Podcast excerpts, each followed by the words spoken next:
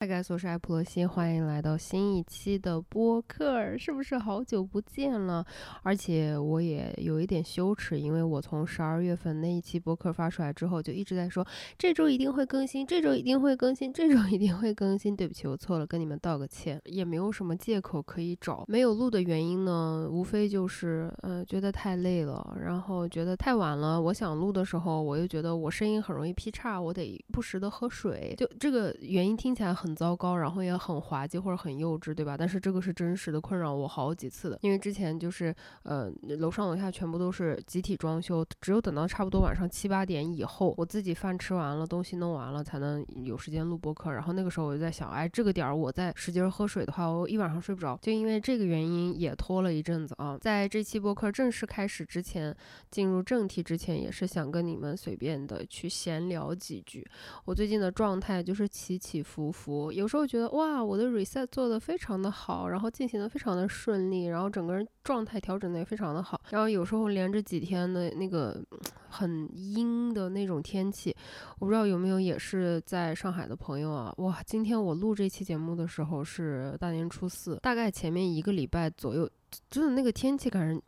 就是让人感觉没有办法再活下去了的那么恐怖，再加上我住的地方这个房子特别特别的冷，我在开空调的时候呢，就发现猫特别会打喷嚏，我开空调自己也会特别难受。但是主要让我不要再开空调了的原因是猫，它的那个鼻子里面会干很多那种黑红色黑红色的，我就很怕是鼻血，嗯，然后那种大鼻屎，然后每天我给它清理也很麻烦。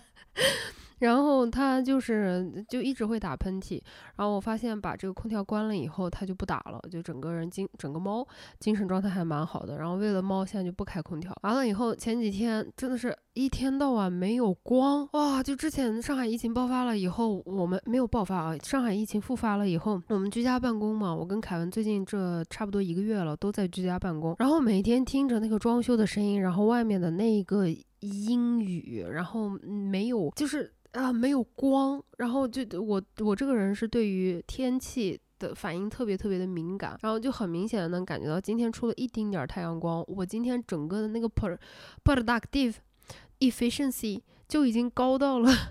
不可思议的地步，我今天真的做了大概过去一个礼拜，嗯，我希望能做的事情就 list 上面的清单上面所有的事情我都差不多做完了。然后还有一个呢，就是我过去的一周多的时间呢，这个精神状态是确实非常的差。呃，这个主要是因为社会新闻。那我知道有很多人会跟我说，你就不要再关注这些新闻了，你不要再关注了，你你这样关注了之后，你自己弄得心情很不好，怎么样？但是我也试着去想过。不要再去 follow 他之后的后续。可是有些事情，我觉得像今天我看到婉莹她的那个 B B Edit 那个好听到啊，我没有看到她做的播客，她就是把这个徐州的这个被困的那一个女性，就是说被困，我都觉得这个词儿用的太轻了。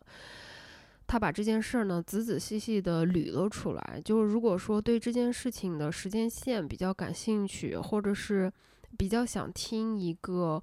呃，就只是从这个到底是发生了什么事，然后网友是怎么发生的这个角度，嗯，来去了解一下的朋友呢，我会把他的这一期节目，嗯，这个 link 放到我的这个 show note 里面，你们也可以去点的看一下，他已经说的很全了。就是因为这件事情，我确实是连着好多天，可能有一个礼拜都是在做噩梦，然后基本上都是同一个情节的梦。这个反应上一次呢，就是去年的某一个事件的时候，我跟小白都是。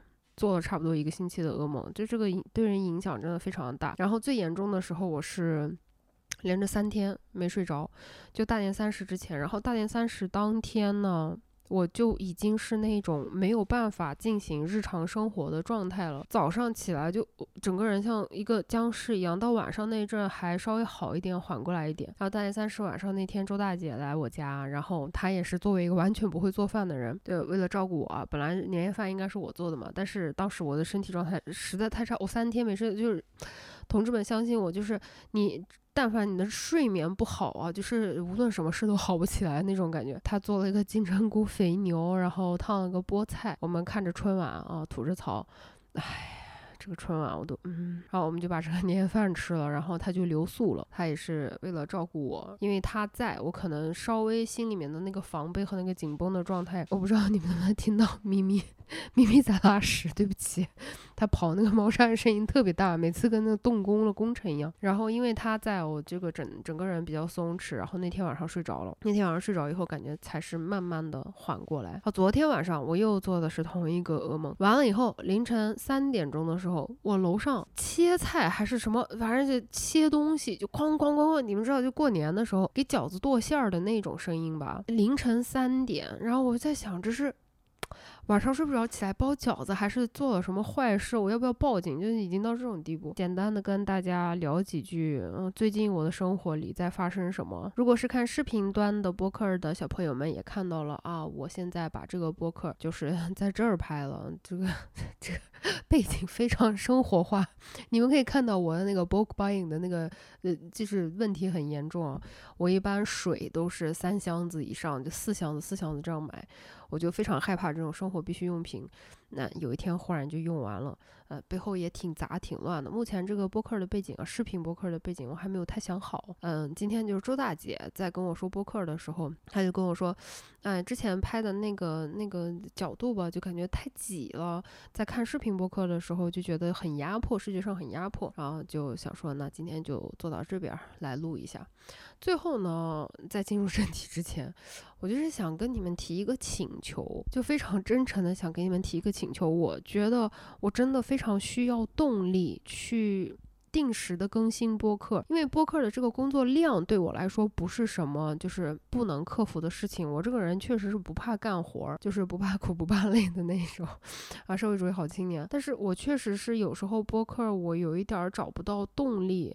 这个动力就来自于我怕没什么人愿意听，或者是我怕没有人在不在意我会不会继续更新，或者是稳定的更新。嗯，所以今天就是在这里正式的 祈求一下大家，如果说你们喜欢听我的这，因为我是单口的嘛，我也很少能找到嘉宾啊之类，因为我还要做视频端的播客，所以我都是一个人做，一个人讲。那我又是这种啰啰嗦嗦的 这种性格，嗯，希望如果你们喜欢我的节目的话，能够在留。言评论区跟我说一声，嗯，不管是 B 站在 Apple 做这个账号也好，还是在小宇宙或者是 Spotify 或者是谷歌，呃，任何的播客平台也好，如果你能给我评论的话，我可能这真的会比较能找到这个更新的动力。我目前确实播客真的没有一个特别急切的想要更新的动力。视频的话，我就会特别的有，因为视频我我就很多人会一直在跟我说，嗯，在等我更新，所以我就觉得再怎么样，我每周一个长视频的必须是。要更新的，就是我自己会有这种动力。播客我真的非常的希望能够做到周更，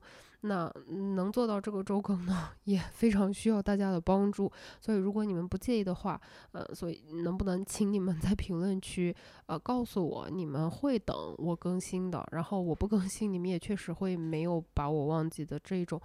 啊，希望啊，希望！如果你们就是愿意这样讲的话，我能看到评论里面有人说我我确实在等你更新播客这种的话，我真的会马上就立刻弹起来，就想下一周的这个选题。Anyways, I digress, I digress。我在曾经试图十二月份更新的时候呢，我想到一个一期选题，就是关于动物。那你们也知道，我最近生活当中最大的变化就是有了一只猫子，我的猫。猫叫咪咪，然后他莫名其妙在去年前年的圣诞节的时候呢，姓戴了，叫戴咪咪。这个来源也非常的可笑，就像我的名字、我的昵称一样可笑。有一次是圣诞日更的时候，我打字幕，我说我要带咪咪去打疫苗，然后呢，这个字幕的那个识别，他把带咪咪直接就识别成了那个姓的那个戴，然后就我本来是应该是动词的那个戴嘛，结果大家就说，哎，戴咪咪姓戴了，咪咪姓戴了，啊，于是就这样。莫名其妙的信上了戴啊，它是一只被救助的流浪橘猫，嗯，是一个天使般的性格，就非常非常非常的可爱。所以呢，我就想说，嗯，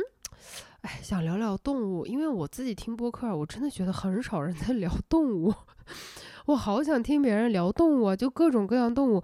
我再插播一句别的，我朋友他家旁边有一条河，那个河上一直都有一群非常稳定的生活在那边的鹅，大鹅。然后他每天下午都会去散步，散步的时候他看到那个鹅都会拍给我，因为我们两个非常一致，就是很讨厌鹅，但是很喜欢鸭子。他跟我说，呃，天气这个太冷了，那个河河面已经全部结冰了，冻结实了。然后我说，那鹅怎么办呀？大鹅他们干嘛呀？就不能在水里面游啊游了？然后他就给我发了个视频，特别可笑，就那个鹅，你看看着就。特别的像一个极度不舒适的人类在等公交车的那种感觉，他也没有说踱步的很厉害，他就是稍微往左走一点吧，稍微往右走一点，然后看起来就是很不舒适，然后也很无聊，然后也不想待在那儿，然后那个公交车吧，他永远也不来啊，旁边的人吧也不认识，也不太想说话，想玩手机吧，然后手也挺冷的，然后手就这样揣到口袋里面。就这样感觉在等公交车的那种痛苦焦灼的人类，我觉得特别搞笑。我就希望有播客都给我讲讲这种关于动物的事儿，我觉得真的特别有意思。嗯，还有一个非常有趣的，我自己觉得跟动物有关的这种没用的知识。你们知道有一种动物它叫 nutria，然后它跟海狸的区别呢，就是它的乳头是长在身体的侧面的，海狸它的 乳头是长在。肚皮上，anyways，就如果有人对这个 nutria 感兴趣的话，你们可以去查一下。它乳头长在侧边，这 nutria 这个动物我自己是没有亲自见过，我不知道啊。但是我看到百科上面是这样描述的啊。我们接下来就看一看大家的这个热评。这个朋友他说：“我来说一个我自己亲身的经历吧，不是很恐怖的，就是很神奇。高三那年高考前的前一个月，有一只小鸟每天早上起床都站在窗外。”窄窄的台子上面，用嘴啄玻璃，嘟嘟嘟嘟嘟嘟，好像要叫我起来学习一样。等我起来拉开窗帘看看它，它就飞走了。第二天接着来，啊，我要哭了。就这样持续到我高考结束，它就再也没来过。啊，我妈说可能是去世的姥爷来监督我早起学习，加油高考。现在想想，可能真的是我姥爷吧。啊，呃，包括今天的这个嗯播客里面节目里面，我分享的也就是大家分享出来的一些东西啊，我自己不发表任何态度，我就是提前说一声，我是无神论者。但是，呃，有时候这种东西我还是会觉得。啊 的那种感觉，就想想就好可爱。每天有一个鸟在窗户外面嘟嘟嘟嘟嘟嘟叫你起床学习。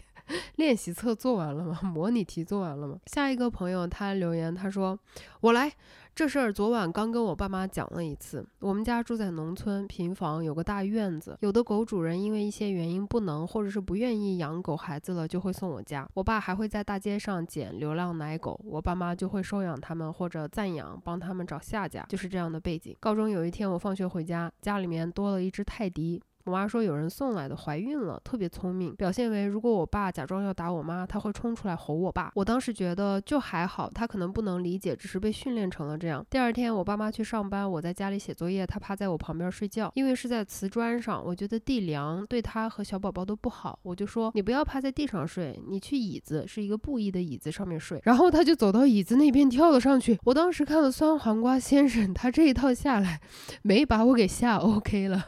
然后我跑。到椅子前面蹲下，跟他说：“他说，呃，我跟他说你是人就叫一声，他他没理我。啊，这个妹子她太可爱了，他能想，他真的很果敢哎，他他敢跑去跟那个狗说，你要是人你就叫一声。”你是想过这个后果，你能不能承担才这样讲的吗？我可能不会敢讲这句话，因为我很怕他回复我，他要叫了，我就在想，那我现在应该怎么处理？我会没有办法面对。然后底下大家也跟我的这个反应会比较就是相同吧，大家都觉得哈哈哈哈哈。哇，这个太有趣了！哎呀，刚刚说有趣的，下一个就是有点难受的了。哎呀，怎么办呀？我可能会哭呀。他说说一个难受的吧。我十岁的狗狗上个月肾衰竭去世了。肾衰竭后期的症状很痛苦，它已经开始肠黏膜大规模出血。我们不忍心让它受苦，决定安乐。最后的午饭，我把它放在椅子上，它一周吃不进饭，全靠点滴吊着，很虚弱。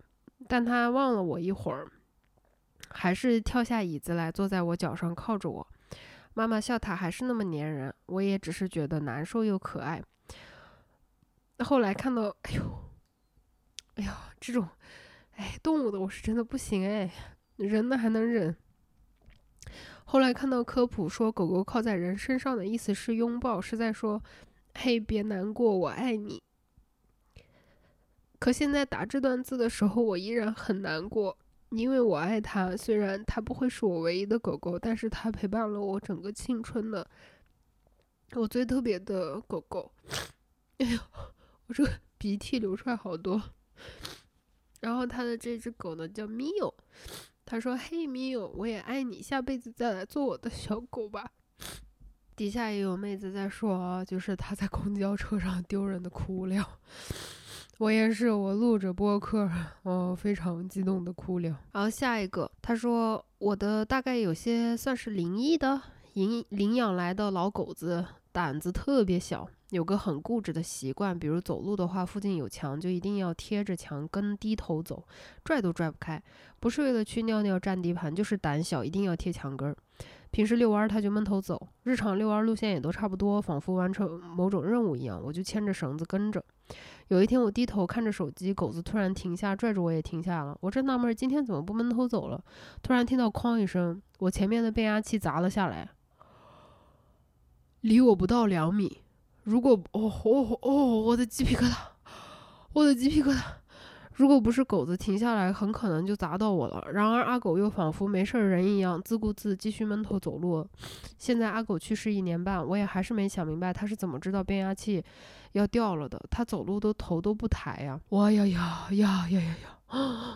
我的我的我的鸡皮疙瘩，全身的鸡皮疙瘩。底下有朋友回复说，应该是就是，呃，狗的这种对于震动，就是动物地震前比反应反应比人快的，大概这次类似这样子的道理。接下来的这个好像 是有一点。嗯，吓人呢。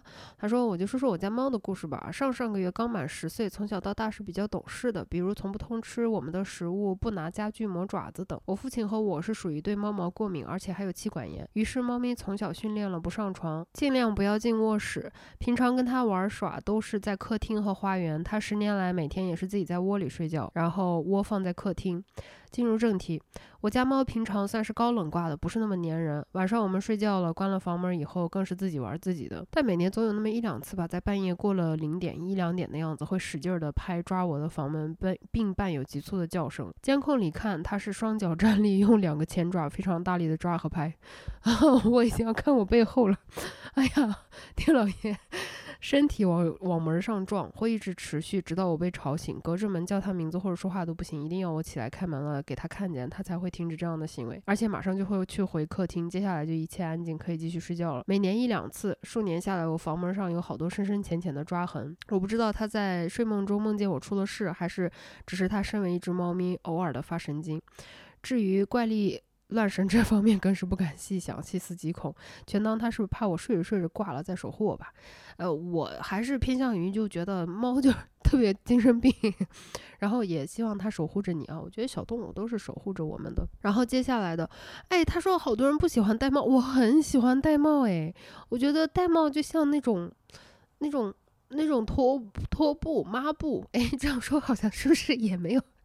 人给让他地位提升一次，可是我朋友有就是呃救助的一只玳瑁，我觉得超级可爱，而且我一直都想说啊，我哪天要是能碰到一只长毛的玳瑁猫，嗯，我可以救助的，就是。哎，人生完满。他说，好多人不喜欢玳瑁猫，觉得它们颜色太斑驳，然后呢，斑杂、驳杂、糊糊的不好看。也有听过十只玳瑁猫里面九只性格特别温顺、亲人又温温和、温柔，但是一只极度活泼好动、喜欢胡闹的说法。对我周围的人养。玳瑁的人也都是跟我说，就是玳瑁性格特别好。然后一八年的时候，在小区里面见过一只玳瑁猫，很瘦，小头小脑的，身上黑乎乎，到处加了一点橘色。用大众的眼光来看，并不好看。哎呀，我想想就觉得好看，很可爱。可能我喜欢这种，但它实在太温柔了，一直蹭着我撒娇，跳在我腿上睡觉，一摸就打呼噜。我去小区外面拿快递，也一直跟我来来回回。因为家里不许养猫，要进电梯大厅的时候，它被我隔在玻璃门外面，我忍不住回头看，它就怔怔地坐在那里，两只猫眼直直地望着我，也不叫。当时我的心一阵酸软。但还是扭头上了电梯。去年回家在小区也没有见过它了。我想带猫猫都是好姑娘，希望自己以后能养猫的时候也养呆猫，不管它属于多数的温柔的还是少数的活泼，我都会好好爱它。哎呀，今今天的这个节目，今天这个节目大家看到的就一直是我，哦，好可爱，然后哎，哭死我了，哦，好可爱，然后哦，哭死我了。可能我的就是，嗯，我的。这反应一直是这样啊！底下就有人评论说，玳瑁确实是特别难找到领养，大家都嫌它丑啊！我现在是不敢养二胎，因为咪咪的这个各方面的情况。但如果但凡我是可以养二胎的话，我第一个考虑的就是呃黑一点的玳瑁。嗯，就是最大家最不想要的那种玳瑁，可以给我吗？我很喜欢它们。然后我们来看下一个，他说高中的时候，小区车棚尽头养了一只兔子，是守车库大爷养的。他被关在一个鸟笼里，我每次锁完自行车都会去看它，久而久之就被它给记住了。到后来，我只要走过去，它就会把主动的把头蹭到我的方向，然后我去伸一根手指头进去摸它。它越长越大，那个鸟笼对它来说小的捉襟见肘。我很少向我父母提出请求，但某一天我突突然想到，如果下次成绩我考了一 一百分，我就要把它买下来。然而，在有我出现这个想法并准备实施的第二天，我回家时只看到了一个空笼子。我赶紧跑去问那个大爷：“兔子在哪里？”大爷回答：“哎，在锅里。”过了这么多年了，偶尔想到，还是会想到那只兔笼里面的鸟笼里面的兔子。就这方面，你们是怎么想的呢？就是。啊，吃狗我是绝对不行，就是绝对不可以，不行，生理上的就是弹射开。那猫就更不要想了，不可能，不可能，下辈子我下十辈子都不可能。然后兔子，我一方面真的是觉得非常非常非常的可爱，但是一一方面。川渝做的那种麻辣兔肉，我也是真的觉得太好吃了。对不起，哦，就就感觉自己好好虚伪。你说我不爱兔子吧，我也是爱的。可是麻辣兔肉为什么就这么抗拒不了呢？哎呀呀，你们在这方面有什么想法的，可不可以在评论里面告诉我？我真的是。然后下一个他说。讲一个我同学给我讲的故事。他舅舅年轻的时候遇到了一只刺猬，跟几个哥们儿把刺猬用一 用烟呛死了。刺猬死之前一直发出类似咳嗽的声音。后来他舅舅结婚了，生孩子，那个生孩子生下来就是一直咳嗽，跟那个刺猬的声音一样。辗转了很多医院都治不好孩子的病，因果报应不得不信。Oh my God! Oh my God! 然后下一个，有一次我跟我的朋友去到我们这儿的一个狗狗救助站，在干活的间隙，我去看狗狗们，一只看起来年龄就很大的德牧，腿也不好了，默默地趴在一边，有好吃的也抢不到，我就拿着食物蹲在它身边，它就乖乖的吃，我就摸着它的头，哎呀，我也不行，我就摸着它的头，一下一下的跟它说，你要是能说话，能给我讲讲你的故事该有多好。救助场有很多狗狗。他们也都会围着人们转。我们干活的时候，这只德牧就会默默地一直跟在离我不远的地方。那时候我还没有固定的住所，也无力承担领养一只大狗狗。后来也没有再去过那里。但是那个德牧是我这么多年唯一摸过的德牧，我有点怕德牧。那天的记忆里也基本只剩下它了。今天的这期节目，大家就来一起治愈心灵和排毒吧，就哭哭吧。我相信，就很多在听节目的朋友们，现在已经也是肯定跟我一样，就是已经哭成这样了啊！我们就哭哭吧，哭是好事儿啊，哭一哭，排一排毒，然后睡一觉，嗯，就一切都都会过去了。然后下一个评论，他说之前住顶楼八楼，也不是小区，有一天家门口突然出现一只奶白奶白的小土狗，窝在那一堆破破烂烂的鞋架里，本来准备养着，但是我妈和住在隔壁的爷爷奶奶都不让养，我就在楼梯间给它堆了个窝。顶楼只有我们两户，每天会给它喂一些吃的和水。过了几天，它不见了。后来放学路过楼下的宅院，超大的院子，十八线城市，远远的听见有动静。然后我正好奇院子里是啥东西呢，我就看着他带着他的两个小伙伴门里面钻出来，围着我转啊转，上蹿下跳的。但是转了一会儿，又带着他的小伙伴钻回院子里了，看起来很开心。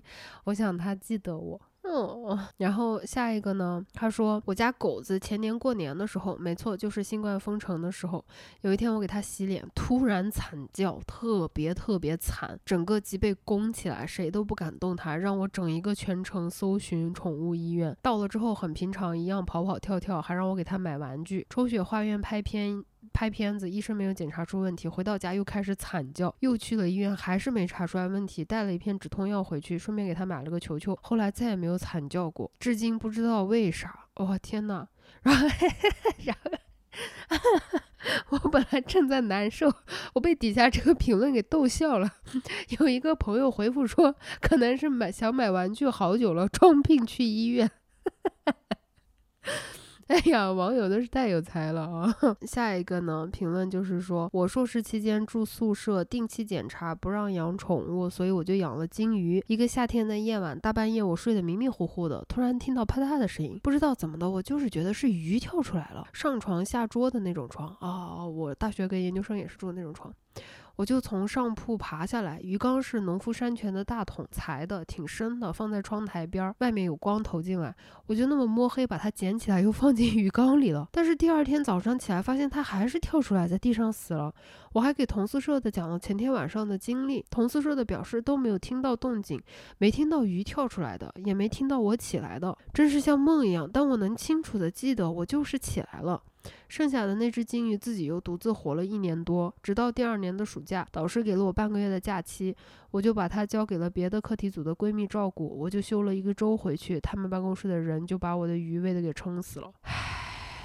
有一个评论说，猫咪在主人上厕所的时候必然偷看，也不知道在看什么。我有看到过几种解释啊，它就是一个是它担心你背着它吃，吃好吃的，因为猫咪它们不明白这个 hierarchy 嘛，就这个等级，不像狗，它会明白你是它的主人。呃，另外一个我看到过的一个解释是，呃，它会觉得你是去捕猎了，然后包括你回家，它在门口迎接你，也不是想你了，它只是觉得你是不是出去捕猎了，你抓东西了没？就是兄弟，你抓了啥回来？有没有分享的？是这一种。你们关于这个主人在上厕所，我们家是客人来，就周大姐，或者是凯文去上厕所，明明也是一定会在那个厕所门口守着的。就你们看到的关于这个的解释有什么，也可以分享一下。下面的这一条我自己回复过，我自己都不记得。他说我只知道小时候我妈跟我说，猫到了晚上会被幽灵附身，不要叫它们，逗它们。而我是为了遇到一次鬼，每次只要晚上看到猫，尤其是黑猫，都会冲它们喵喵叫。好吧，我妈是骗我的。我当时就是回复了，说啊太可爱了。现在也还是觉得太可爱了，只不过我忘得一干二净。怎么可以忘得这么干净？天哪！然后下一个评论，他说来晚了不一定能读到。哦不，朋友，我比你 来的更晚。还是想分享一下，biu biu 是他家的猫，再过两个月就要七岁了。在他一岁多一点的时候，我们发现了他有先天性多囊肾，现在一直是吃处方粮和处方罐头。发现这个病的契机是他有一次飞檐走壁自嗨的时候，突然间停下来，四肢一软，持续三十秒的时间微微抽搐，期间大小便失禁，缓和了之后，我们观察了一下午。第二天一早去医院检查，痉挛抽搐没发现原因，反而发现了先天性多囊肾。经过了难过、心疼和被科普之后，现在心态非常好。我们听医生的，好好安排粮食，他安心养老就行，尽量让肾脏不要有负担。唯一有一点就是他的抽搐让我们非常的小心，因为后期有好几次引发他抽搐的原因都是他玩的太嗨。他在很兴奋的时候会突然间脑电波紊乱，持续痉挛几十秒失禁，而且每次恢复之后会狂吃，应该是痉挛后非常累，消耗体力。所以现在他最爱的小球也不敢给他玩了。他以前是很爱小球。有的扔过去，它会叼过来，包括一切它会兴奋的玩具。另外也有一个妙招，是它有自己的区域。我们在家里最好的区域给它隔离出了猫房，很大，十几平米阳光房，不是笼子，是隔离出来的房子的区域。平时它会一直在外面该干嘛干嘛，但是家里来客人的话，或者做家务，或者因为家里因为任何原因进来人，它就会在猫房里很有安全感，这样情绪也比较稳定，并且它有时候觉得危险的时候，比如说听到异响啊，或者来人什么的，它会自己跑回自己家。它已经有了概念。这是它的区域，用这样的方式，它现在马上七岁，依然很贱，很调皮，偶尔也会触发痉挛，但这个猫房确实解决了很多问题。我们现在也在看房，准备买房。每次看房的时候，我和男友两个人脑子里都会想象哪个区域可以给他做一个高级猫房。有了自己的房子，就可以按照自己的想法装修，在我们的规划里一直都有他的位置。即使不知道他能活多久，但还是希望有限的时间里不留遗憾。希望他可以好好继续的养老，少一点飞檐走壁，稳定情。绪，下一个七年可以继续彼此陪伴。等我结婚了，有孩子了，还指着他帮我带孩子呢。到时候有条件再给他配个狗狗，当他小弟，哈哈哈哈，一定可以的，对吧？自愿想结婚生子，是因为爱，不是因为其他任何原因哈。我支持任何取向及婚姻观和选择，任何选择以取悦自己为主，真心想法。谢谢你，谢谢你这么温柔的，还要再交代一句啊！我希望和我相信，在我的节目下面，对于任何想结婚生子，或者是想独身单身，或者是想母胎 solo 到死的人，大家都不会评判的。我非常支持你，只要你开心，我就很支持你，非常的祝福。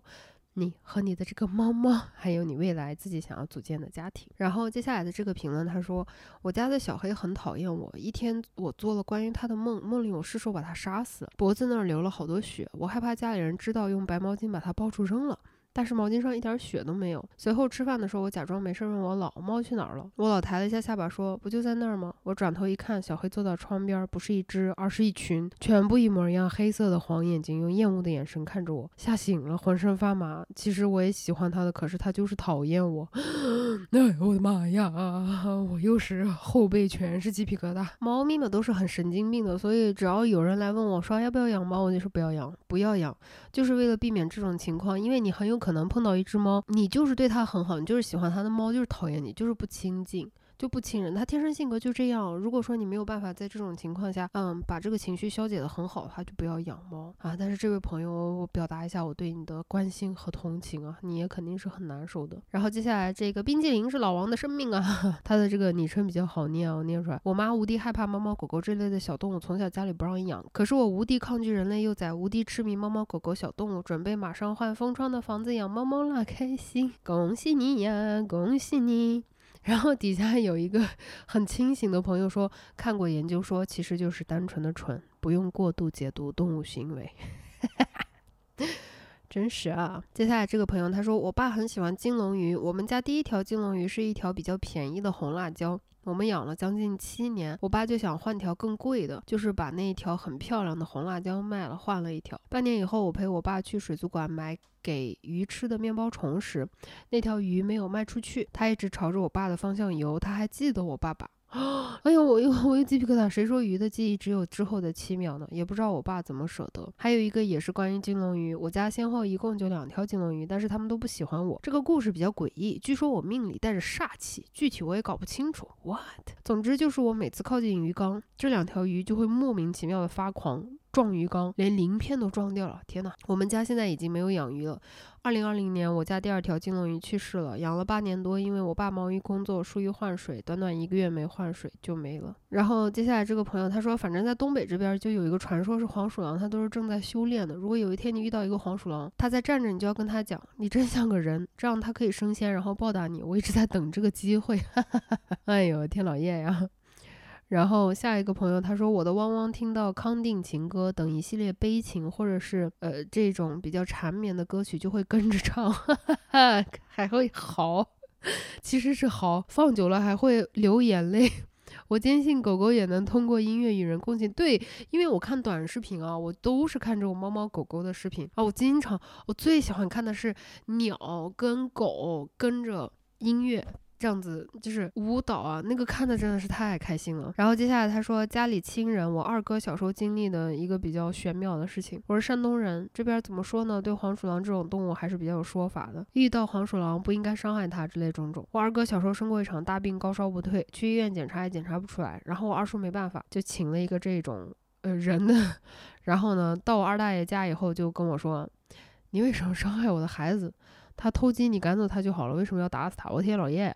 当时听了这话，我二大爷就直冒冷汗，因为就在不久之前，家里面的黄鼠狼把养的鸡给咬死了，二大爷就打了他。后来我二大爷按照别人的吩咐做了一些事情，二哥的病也好了。呃，这个我更倾向于是这个请来的这个人，他可能提前打听了，不好意思啊，说了不发表看法，不发表看法还要在这边评论，哎呀，真的是删我自己。然后接下来的一个朋友他说，当我看见狗子在后院山坡和臭鼬对峙，然后一路飞奔回家的时候，真的被吓死了，甚至有离家出走的念头。之后的半个月，活在了地狱里。对不起，对不起 啊！你跟狗狗都好可怜呐！对不起，对不起。然后这个热心市民李女士她说，呃，之前鬼节本来都说不出去，因为路上附近还有人烧纸了，但是后面必须要出去买点生活必需品，我和女朋友就打算出门，突发奇想就抱上了我家猫猫仔。然后就在买完东西回来的路上，来回是一条路，十字路口烧纸的附近，团子，我家仔仔的名字，就在我怀里突然炸毛，对着空气哈气，可凶了，把我们俩吓得赶紧头也不回就回家。感觉猫猫是不是看得到什么？呃，我我还是愿意相信它可能就是发神经，莫名其妙的。然后接下来这个朋友说啊，虽然没有故事，但是上周日刚刚领养了小猫，不知道你的猫猫现在怎么样了呢？啊，上周日的话，现在距离上周日你是十二月二十九号发。部的这个评论也有一个多月了哈。接下来这个评论他说，我大一的时候养了一只小仓鼠，大三寒假正好遇到疫情的时候，每天都花很多的时间跟它玩，感觉虽然它很小，但是它在陪伴着我。可是它很快就老了，仓鼠的寿命大概就两年。我清楚的记得那天太阳很大很暖和，我和平常一样去看它，可是我再也看不见活蹦乱跳的它了，它一动不动，已经僵硬了。我一下子就开始害怕，我甚至半天不敢碰它的尸体，因为之前的它都是软乎乎暖的。我一个人呆着，一时不敢相信，坐了一。一会儿开始哭，哭得很大声，我妈很不理解，但只有我知道她不会回来了。后来在男朋友的帮助下，把她埋在家旁边的树底下，直到去年又觉得准备好迎接一个新的小仓鼠，他们两个长得很像，但我知道它不是他。接下来这个评论，他说。是在我小学的时候，奶奶把小区里的流浪三花捡回老家养，是一只母猫，特别乖，特别粘人，也特别顾家。但是有一年，奶奶因为生病去杭州治病，治了两三个月，家里的三花妈妈一直没有人喂。我们当时也没有心思去想它。奶奶病治好了以后，回到老家，想着它肯定跑去别人家了，或者是已经饿死了。但是，一回家就看到这个三花妈妈，哎呀，过来就绕着我们的腿。当时我真的快哭了，手上也没有现成的鱼，就赶紧拿了一块冰箱里的冻腌鱼，马上蒸熟了给它吃。虽然这块鱼很咸，但是它咔嚓咔嚓很快就吃完了。后来慢慢养胖了，有一天突然不见了，可能是觉得自己的日子快到了吧。听说猫猫快去世的时候会自己跑到别的地方躲起来，我们就再也没有见过它了。然后接下来的这个，他说我一下班按密码锁的时候，我的猫就能知道是我，然后我一打开门就飞奔立刻过来要抱抱，但是其他人按门铃它就不过来，我就觉得很神奇。这个就没有办法应对我刚才说猫只是看你是不是出去偷东西去了啊。如果家里别人他不扑只扑你的话，可能他觉得只有你的狩猎能力比较强。然后接下来这个朋友他说听完妮妮咪妮妮是谁咪咪粘到洗衣液的那个故事之后，第二天家我家。我已经混乱。第二天早上，我家猫发生了差不多的事。当时我发给你私信了，你翻一下应该可以找到。天老爷呀，天老爷呀！我把这个朋友的私信点开了啊。二零二一年五月二十八号的时候，他说太离谱了，老罗。他是五点二十四给我发，凌晨五点二十四。我昨天刚看完你最新的视频，刚刚我的猫就把洗衣液从洗衣机上推下来，并且把盖子摔掉了。我一摸猫脚，果然四个脚都粘了洗衣液。我打仗一样的把猫拎去浴室洗脚，它特。特别讨厌水，然后又回去擦阳台。我昨天三点才睡，我早上七点还有课。他现在在舔湿了的脚，我又焦虑他有没有吃进去。救命啊！救命啊！救命啊！养猫崩溃瞬间，真的这种时候真的真的太崩溃，真的太崩溃了。然后接下来这个评论，他说大概八年前我养了一对仓鼠，有一次它怀孕了，有一天我做梦梦到它生宝宝了，生了四五只吧。醒了第一件事就是赶紧去看看，结果它真的昨晚生娃了，生了三只，另外两只我半天没找着。一想，哦。它可能就是只生了三只，做梦成现实了，这个太可爱了。接下来的这个朋友他说，从小到大都特别喜欢黑猫，但是家里人不准养猫。小时候和一群朋友从隔壁小区带回一只纯黑的小猫仔，散养在自己家门口。这里猫很多，大都很粘人，大家会买猫粮给它吃。我喂的比较频繁，是一叫它它就会过来蹭裤腿的程度。有一天我和我妈晚上十一点半左右才回家，和我妈说了一句，我叫它看看会不会在边上，然后我喊了一句咪咪。哎呀，我要哭了！微弱的灯光下，看到他从很远的草丛里跳着奔出来蹭裤腿，那是真的很想哭了。朋友，你把我也 说哭了。我们家楼下有一只，就是我叫它 Knock Off 咪咪，凯文给它起的名字。就我家楼下有一只长得跟咪咪特别像的一只橘猫，也是特别可爱、特别亲人。因为我家楼下的那个流浪猫，大家也是就是有几个爱心人士是呃一直喂养的，包括我们也会给那些流浪猫放窝呀。就家里有谁养猫的猫窝要淘汰了，就拿到楼下，然后拿那个保鲜膜包起来，这样子下雨也不会湿嘛。哎呀，我就 经常喂那个 假猫咪咪。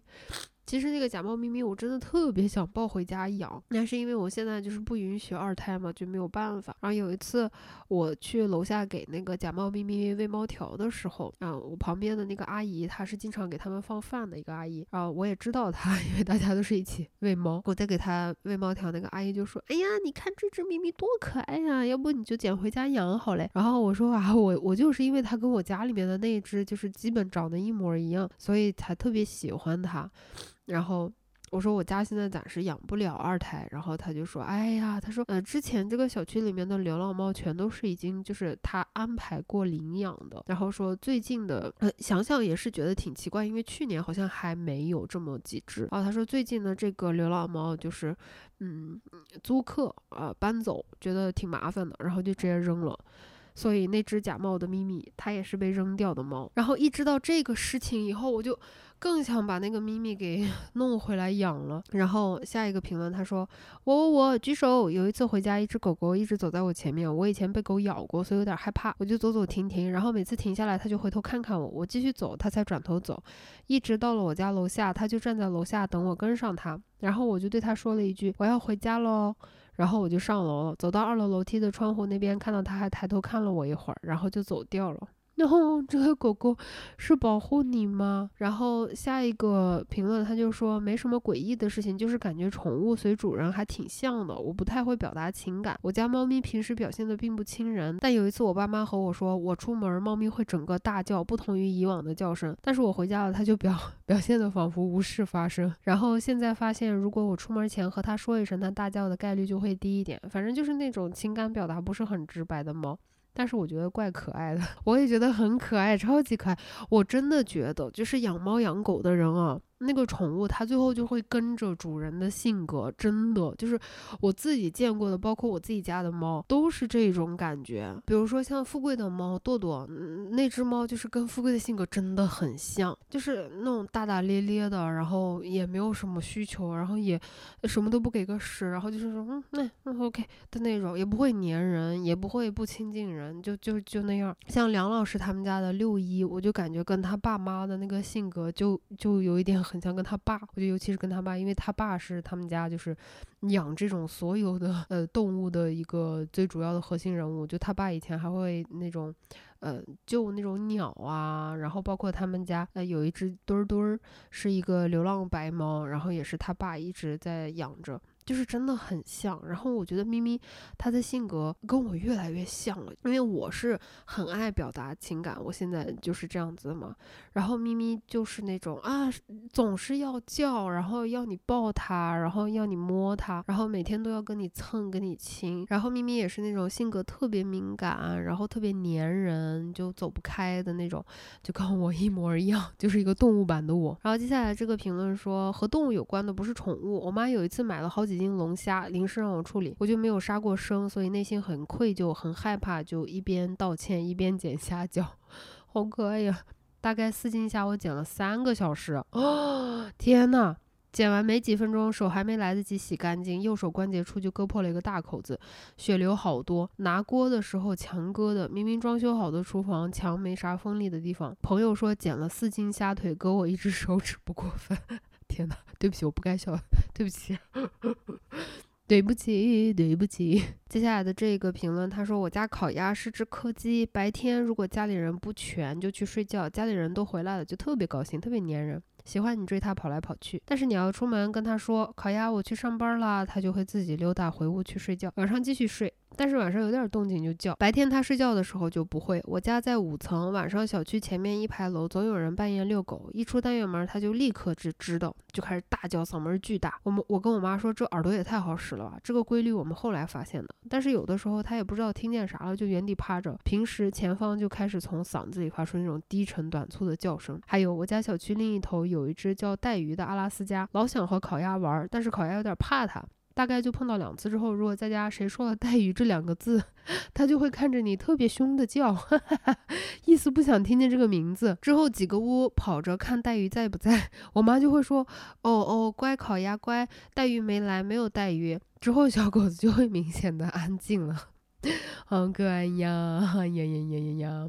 哦，下面的这一只是关于壁虎诶。他说，上高中的一年暑假，我们家阳台窗户外面过来一只胖壁虎。那时候每天吃完晚饭，就会跟爸爸妈妈站在阳台观察胖壁虎捕猎被灯光吸引来的蛾子，因为它吃完蛾子都会把肚皮撑歪，全家给它起了一个名字叫歪肚皮。后来我来外地读书打工，没有了暑假，永远错过了家乡的夏夜，也再也没有碰过一只胖壁虎。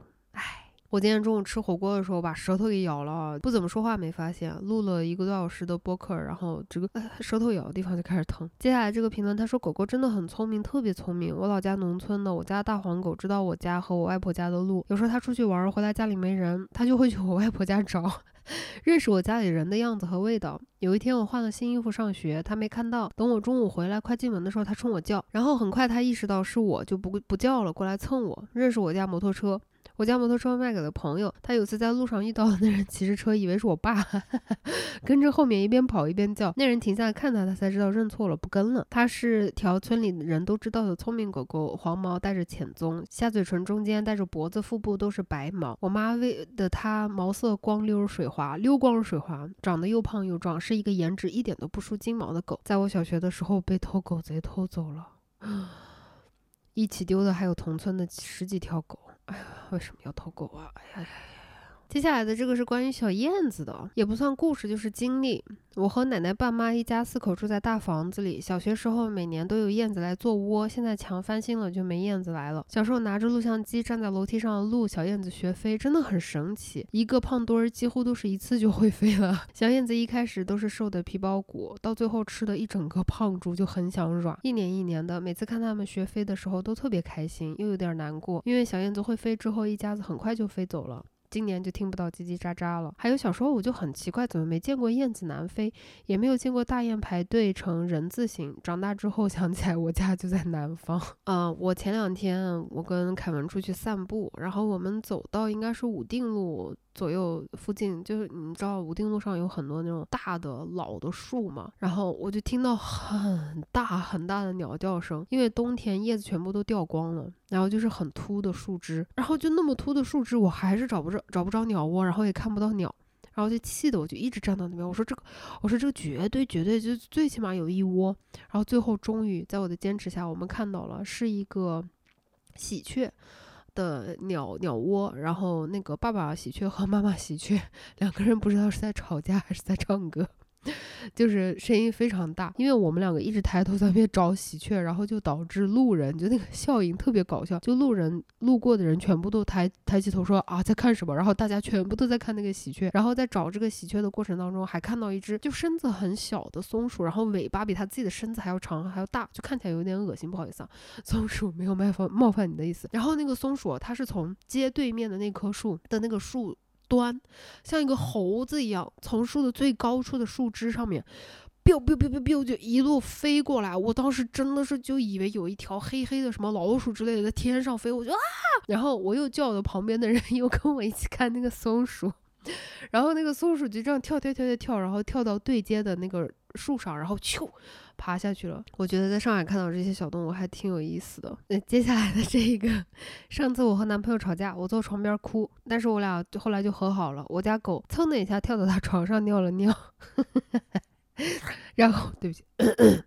然后我们俩又连夜拿回我家拿了杯子。接下来这个朋友他说想尝试描述陪我长大但是已经去世六年的狗狗，但是不管是想到关于它的任何事情都会抓心挠肝的难受。现在还是不太敢点开它的相册，抱歉啦罗。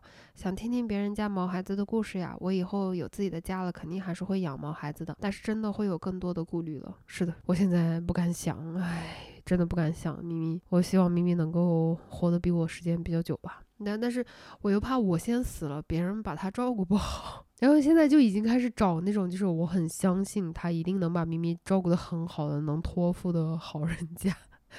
哎呀呀！接下来这个朋友说，吃家兔会倒霉的。小时候住大院三户人家，有一家养的兔子长得很大只了，老是在我们阳台吃花草，后来死了，隔壁邻居居然给它吃了。不久，隔壁邻居家的男人就被骗了一万多块钱，还是到家里行骗的。就是家养的兔，我也确实不行。哎呀，但是还是 再次求助大家，就川渝人做的那个兔肉怎么回事啊？然后最后一条评论就是说，主子小时候对着墙的一角喵喵叫半天，赶都赶不走，算吗？这个我觉得就可以列于啊，这个猫精神病。